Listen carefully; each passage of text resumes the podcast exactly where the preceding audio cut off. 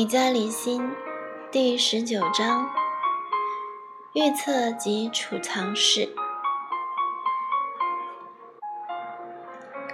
一个家庭最容易脏乱的地方，除了厨房，就是预测。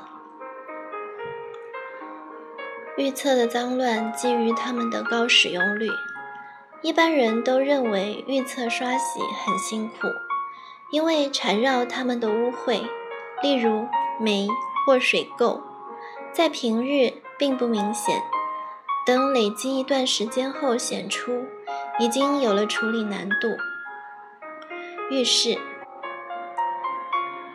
先谈浴室，眷恋着浴缸或淋浴室的水渍和肥皂浮渣残余，粘连在洗脸槽的牙膏残渣。都会造成黄色霉菌或钙化物。如果你的浴室由瓷砖拼成，最明显的是瓷砖与瓷砖中间的沟，特别容易变色。地板除了未拭干的水渍，最麻烦的就是满地窜爬的毛发。我曾被维持浴室清洁的方法搅扰过很久。总觉得几个小小孩的妈要清理的地方已经够多了，单是一个厨房、一个地板都够我忙，实在找不出时间刷洗浴室。后来读了些书，分析了预测脏乱来源后，才明白，只要能把握几个重点，就可以免掉费力的预测大扫除。保持干燥，首先也是最重要的，就是保持干燥。这点在厨房那一章里我已经稍稍提过。水在预测的影响力比厨房更大。洗个手、冲个澡、刷个牙就可以湿个半天。最简单的方法是利用每次进去预测时，只要用到水，就立刻擦干。例如，洗脸槽每早晚盥洗，一定喷的镜子、槽内、旁边的台子都湿。养成习惯，放条毛巾在旁边。最后一个动作是擦干所有水渍，大概十秒钟的动作。可以省下你一星期十五分钟，一个月三十分钟去刷洗的霉垢、水垢，也省掉买许多强性清洁剂的金钱。我在每个浴室洗脸槽下都放了一瓶白醋，玻璃需要它之外，洗脸槽、水龙头和台面可以几天喷一次，多十秒钟吧。能让你得到非常值得的光亮效果。澡缸或淋浴室面积比较大，每一间浴室我都在旁边挂了一支长刷，用来刷洗瓷砖沟缝；一个有长柄的海绵菜瓜布，用来刷洗地面和瓷砖。你不需要特别安排时间清洁。只要利用洗澡时顺手把一些水渍、黄霉和肥皂残渣刷洗掉，你也不需要每次洗澡都顺手，或把所有的地方都刷洗过，让家人觉得你一进浴室就天长地久的出不来。一星期大概两三次，一次刷一部分，就可以避免累积出来的脏。固体肥皂比较容易产生残渣，要避免，可改用液体肥皂液。现在市面上有卖一些声称只要洗完澡喷一下就可以防止长霉、水垢的保养液，我买过，但效果不大，而且喷的时间不如用条干抹布把浴室擦干，更能维持清洁。彻底清理。如果你的房子老旧，或从未好好清理过预测，你需要花点精神，先做一次彻底清理。此时，去霉或水垢的清洁剂就非常重要。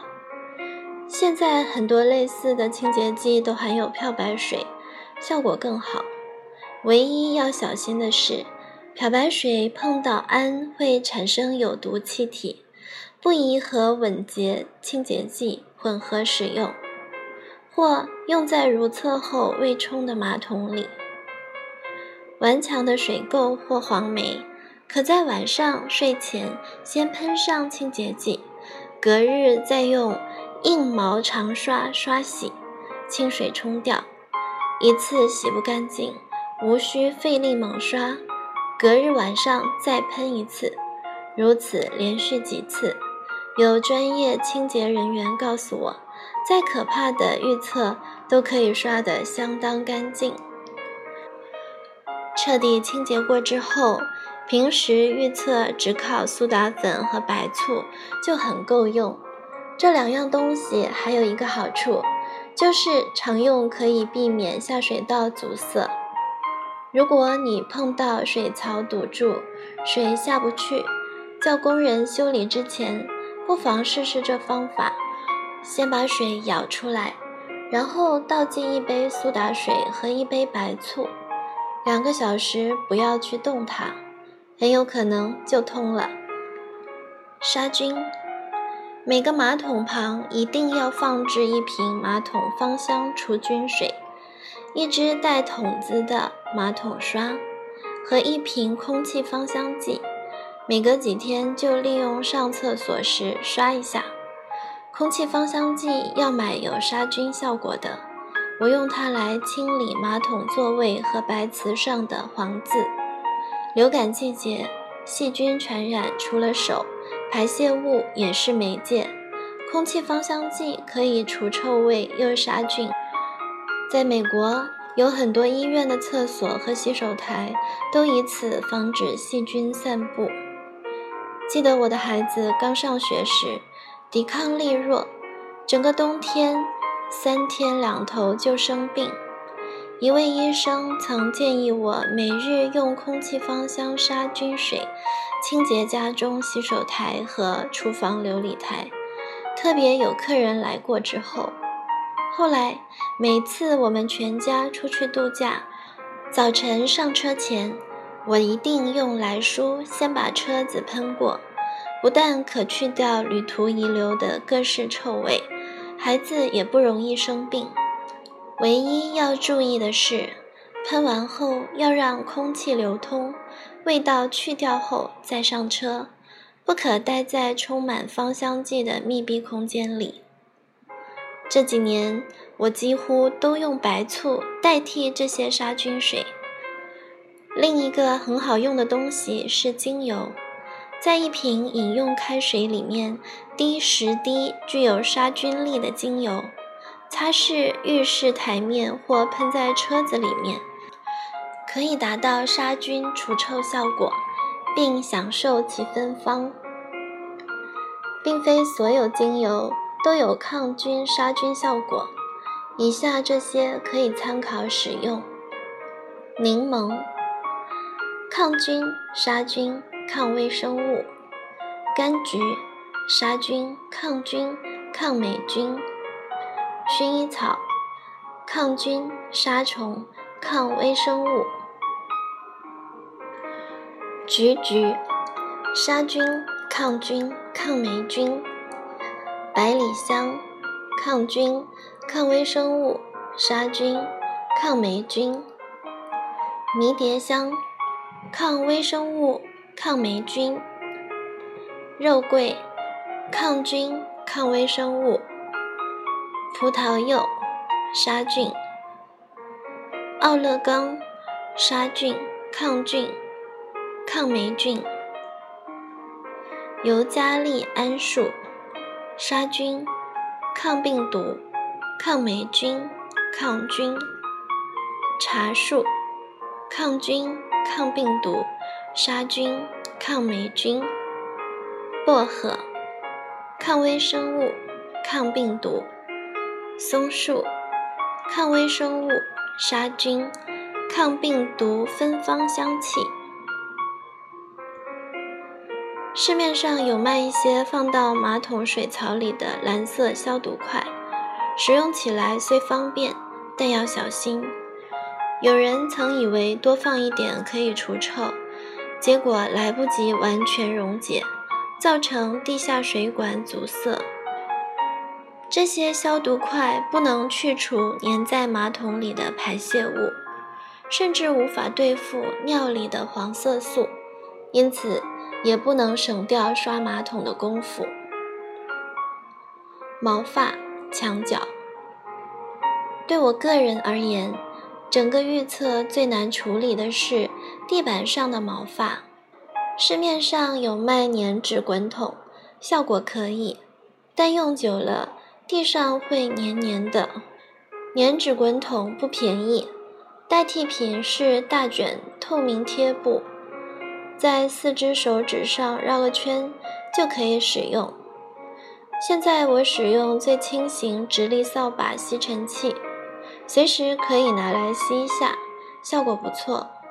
如果你的预测不大，平时进去时看哪里脏，就用一小块卫生纸抓一下，擦一下，可以减少用拖把擦地的次数。不想买直立扫把吸尘器的人，可以用静电纸拖把代替。把灰尘和毛发扫成一堆，再用纸捏起来。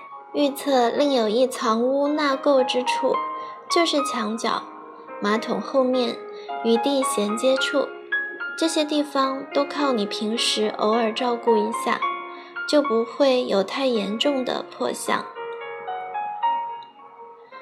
小地毯、帘子、澡缸外、洗脸槽前。淋浴室外都该铺上小地毯，除了可以防止被溅出来的水滑倒，也可避免湿漉漉的地面踩出许多脏印子。如果你的浴室挂有帘子，我建议你用两层，里面花点钱买较贵的防霉透明材质内层，外面可选择喜欢的花色。建立好洗澡把内层放在浴缸内的习惯，水就不会喷得外边湿哒哒。